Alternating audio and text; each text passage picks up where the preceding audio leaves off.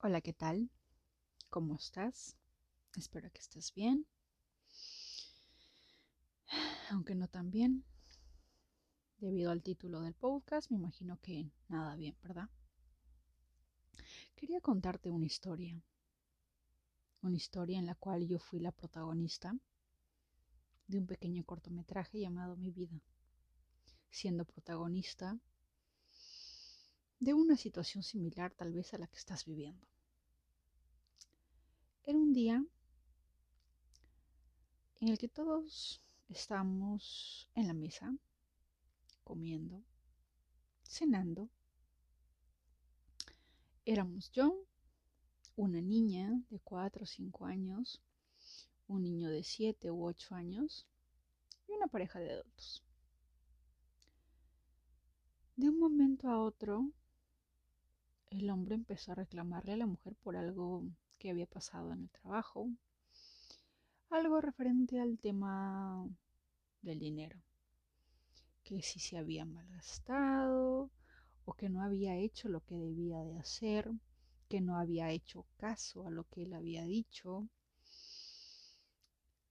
Le gritaba, le insultaba, le reclamaba y ella simplemente agachaba la cabeza y no decía nada, ni siquiera lloraba. Simplemente callaba, agachaba la cabeza y trataba de defenderse, pero en vano. Porque la voz de un hombre molesto es fuerte, potente, y a veces hasta te hace temblar. Y recuerdo que trataba de meterme en mi propia burbuja y, por decirlo así, ocuparme de mis propios asuntos. Eso es lo que yo intentaba ese día. Pero, por alguna razón, de lo que estaba tranquilamente viendo mi sopa y fingir que nada pasaba, decidí levantar la mirada y mirar al frente y mirar a la niña que estaba al frente o al otro lado de la mesa. La miré por un segundo o la observé, podríamos decirlo, y dentro de sus ojitos, dentro de su mirada de niña de cuatro o cinco años, vi una desesperación profunda, una angustia terrible, un dolor tan horrible que me dolió el alma.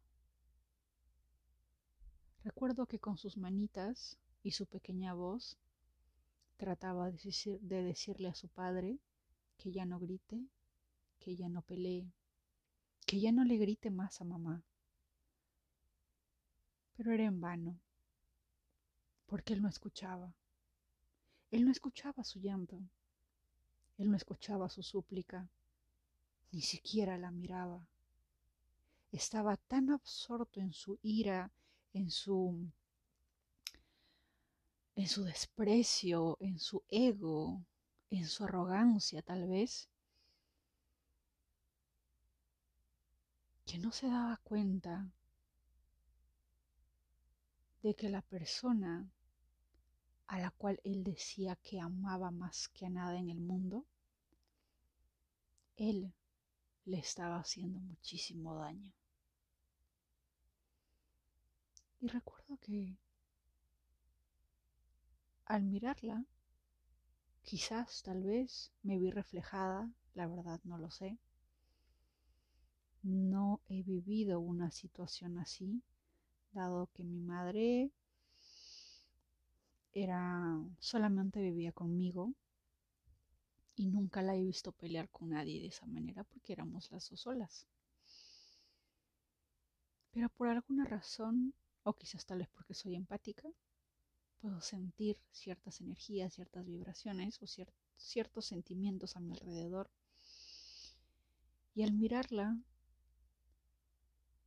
no pude más. Miré al otro niño y él simplemente probablemente estaría ya acostumbrado. y simplemente comía con la cabeza baja y no decía nada. Estaba en una mesa sin estar, como lo estamos todos a veces cuando no vivimos en el, presente. Estamos sin estar, algo así.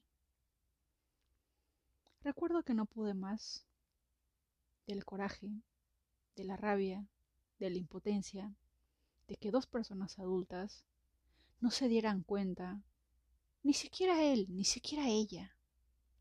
Miró por un instante a su alrededor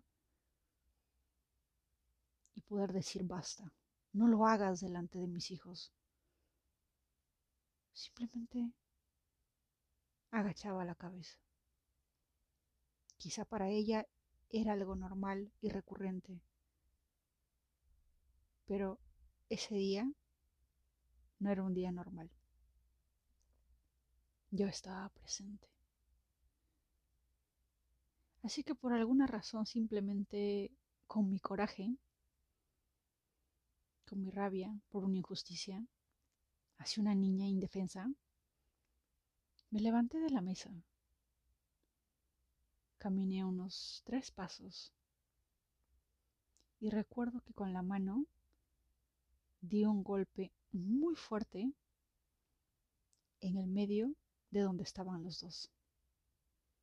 Y les grité lo más fuerte que pude, ya basta. Dejen de pelear.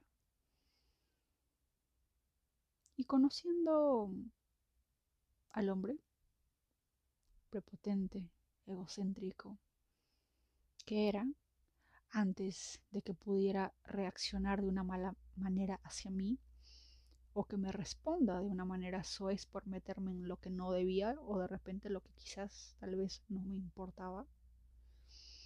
Antes de que pudiera decirme algo, recuerdo que les dije a los dos, quiero que en estos momentos miren a los ojos de su hija quiero que la miren y vean lo que le están haciendo. Y recuerdo que por un momento volvieron a ser padres tal vez.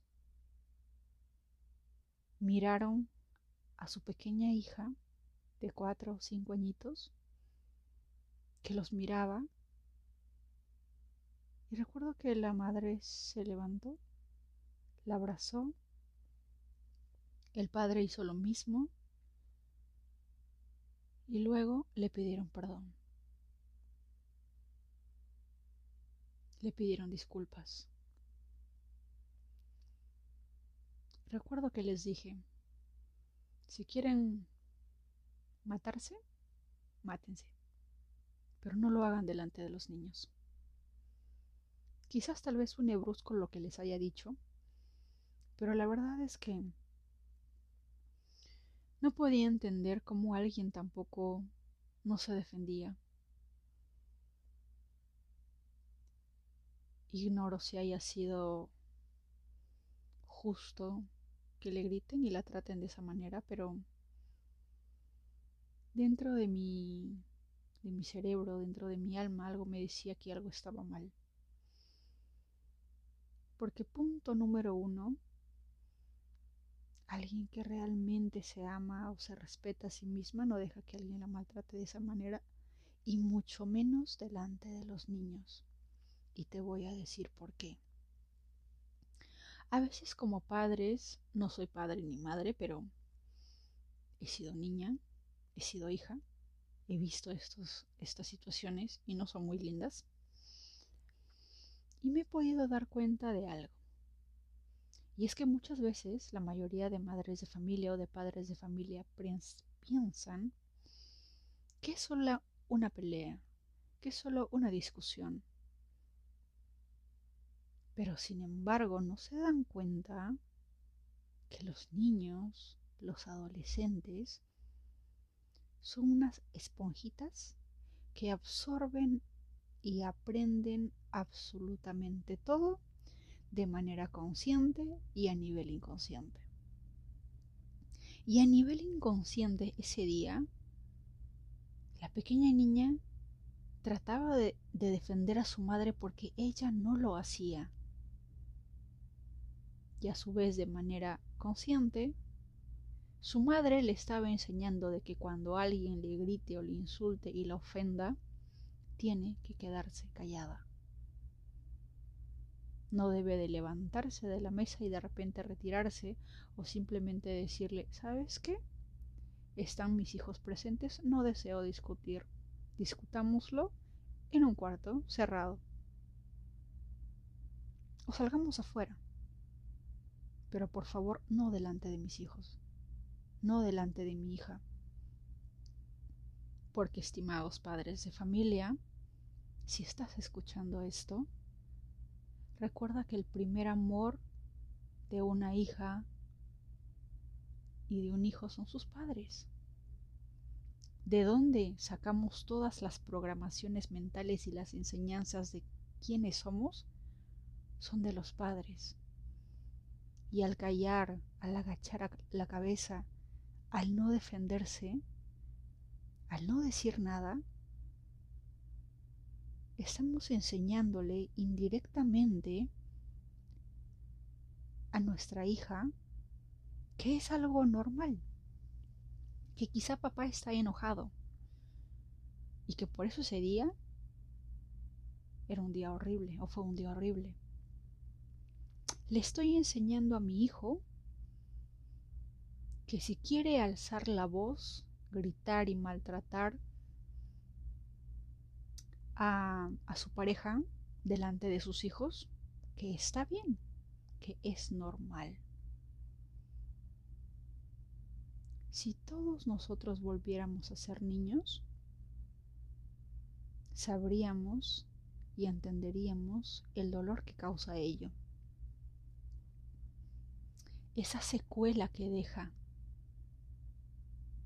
porque luego inconscientemente buscamos relaciones similares a las que vivieron nuestros padres, porque ellos son nuestro ejemplo. Por eso bien dicen que el hombre busca una mujer similar a su madre y la mujer busca una relación con un hombre que sea similar a su padre. ¿Tienes idea de lo que una pelea, una simple pelea de manera diaria puede provocar en el futuro de nuestros hijos? ¿Te has puesto a pensar? Amamos tanto a los niños, pero a veces somos inconscientes del daño que hacemos del daño que causamos. Vamos por la vida creyendo que de repente lo que ellos están viendo es solamente una parte de la vida, que tarde o temprano lo van a olvidar. Pero déjame decirte que hay cosas que no se olvidan. En especial no en este tipo de situaciones. Si es que ¿Eres padre de familia o madre de familia? Te pido, te suplico que nunca pelees delante de tus hijos, porque estás enseñando cosas por las cuales luego ellos van a sufrir de la misma manera en que tú sufres. Quizás te pido mucho, pero por el futuro de tus hijos, de unos niños que tal vez no son míos, pero me preocupo. Porque me duele ver, me doldría muchísimo volver a ver esa mirada. Es algo indescriptible. El dolor de un niño es algo... Y un dolor así que lo causen sus padres es sumamente doloroso. Y si eres un niño, un adolescente, y estás siendo presente de algo así, quiero que entiendas, quiero que sientas que lo que sea que estás viendo de alguna manera no afecte tu futuro, no afecte quién eres en realidad. No dejes que ello destruya tu pequeño corazón y tu pequeña alma. O no dejes que que se forme una programación mental de lo que crees que pueda ser normal más adelante. No todas las familias pelean. No todas las familias discuten. Pueden haber discusiones, pueden haber problemas, pero cada familia es distinta. Trata de no enfocarte en ello. Y si de verdad, porque todos queremos eso, ¿quiere, ¿quieres hacer algo para cambiarlo? Si podemos, podemos hacerlo con afirmaciones, una carta al universo. Visualiza cómo desearías la relación con tu familia, la relación con tus padres. Visualízalo, siéntelo, afírmalo, decrétalo. Y verás que poco a poco todo empieza a cambiar. Lo bueno de romper patrones familiares es que solamente basta que una persona se dé cuenta de que algo esté mal para que todo empiece a cambiar. En el momento en el que te das cuenta que eso no es normal, empiezas a despertar, empiezas a darte cuenta de muchas cosas. Por alguna razón, y me dirán si es cierto o no, hay hombres que odian a sus padres porque trataron mal a su mamá. Pero que irónicamente esos hombres que odian a ese tipo de padres, en el fondo llegan a convertirse en la misma persona que fue su padre. Por ello les digo de que criar a un niño, a una niña, es un trabajo sumamente delicado. Mire, mira, miremos el mundo.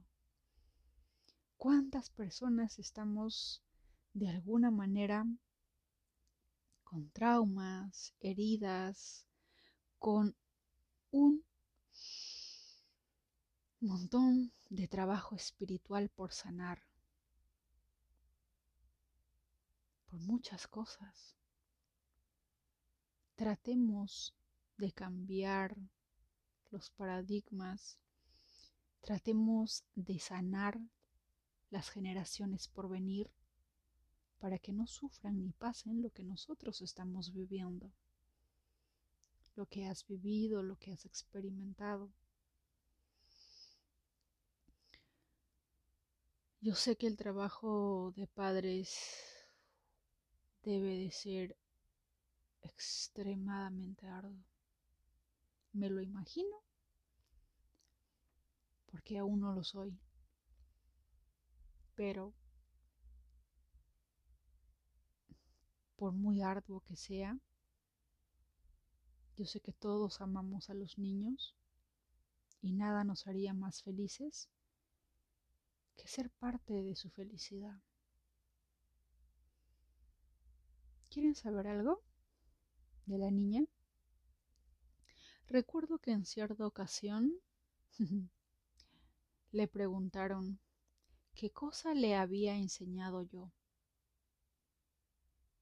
Y recuerdo que ella respondió, Diana me enseñó a vencer mis miedos. Yo la verdad cuando dijo eso, me pregunté, ¿Yo cuándo le había enseñado eso? ¿En qué momento le dije, no tengas miedo? Pero luego, como un pequeño flashback en mi cabeza, recordé cada momento, cada historia y lo que había pasado ese día, quizás, tal vez, para ella fue esa enseñanza, la de no tener miedo.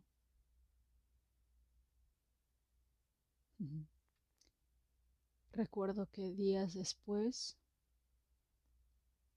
efectivamente la niña cambió. Ya no agachaba la cabeza ni se quedaba callada, respondía y decía, no más, no discusiones. Recuerdo que su hermano me comentaba que en cierta ocasión la niña de cuatro años estaba viendo que su papá estaba gritando a su madre de nuevo y simplemente agarró la escoba y con la escoba se la dio a su padre y le dijo deja de gritar a mi madre. Así que por alguna razón, cuando creas que los niños no aprenden o no son conscientes, o que el más mínimo gesto que tú hagas, ellos no están observando, te cuento que sí lo hacen. Recuerdo que esas palabras las dijo unos cinco o seis años después. Yo prácticamente me había olvidado qué es lo que había enseñado, pero es curioso cómo los niños a lo largo de la vida graban ciertas experiencias. Y de verdad, como ser humano, me alegra muchísimo haberle enseñado esa lección. Porque en algo, tal vez, pude cambiar lo que sería el mañana de manera consciente o inconsciente le dije, esto no es normal y no tienes por qué aceptarlo. No tienes por qué tener miedo. Al fin y al cabo es tu familia. Y decirle que aquello que está haciendo te duele y te lastima, está muy bien. Ellos tienen derecho de saberlo como tú tienes derecho a expresarlo. Por lo tanto, tratemos de entender que a veces los padres cargan con un inmenso peso en los hombros, que de repente dentro de sus peleas y discusiones tienen mucho que enseñarse el uno al otro. Por alguna razón, la vida los unió, por alguna razón los trajo a ustedes. Y por alguna razón, dentro de toda esa experiencia vivida, hay algo que todos deben aprender, superar, experimentar tal vez. Pero no dejes que algo o situaciones así te definan y por sobre todas las cosas, no juzgues, no odies, porque recuerda siempre que todo lo que odiamos, en el fondo, de alguna manera lo somos. Porque para juzgar algo, si está bien o mal, primero lo hemos juzgado nosotros mismos. Y si no dejamos llevar por el odio, al final vamos a terminar siendo eso que más odiamos. ¿De acuerdo? Desde aquí te mando muchos abrazos. Un abrazo tan inmenso que puedas sentir en tu pequeño corazón, en tu pequeña alma Piensa y siente que estoy ahí, que nada malo va a pasar, que todo lo que está pasando es de manera momentánea. No dejes que te defina como persona. No dejes que esa pequeña, ese pequeño cortometraje llamado vida de un episodio quizás de 10 o 20 minutos defina tu existencia o defina tus experiencias por vivir o defina las relaciones que más adelante podrías tener. Trata siempre de apartar lo que tú eres o lo que quieres llegar a ser de lo que ellos son o de lo que otras personas puedan ser. No guardes programaciones mentales o memorias de dolor. Obsérvalas en estado presente, pero sin dejar que te afecte tanto. Por supuesto que duele, y duele muchísimo, pero trata de sanar ese dolor ahora. Y si puedes expresarlo en una carta o escribir todo tu dolor, hazlo y luego quémalo. Que el viento se lo lleve.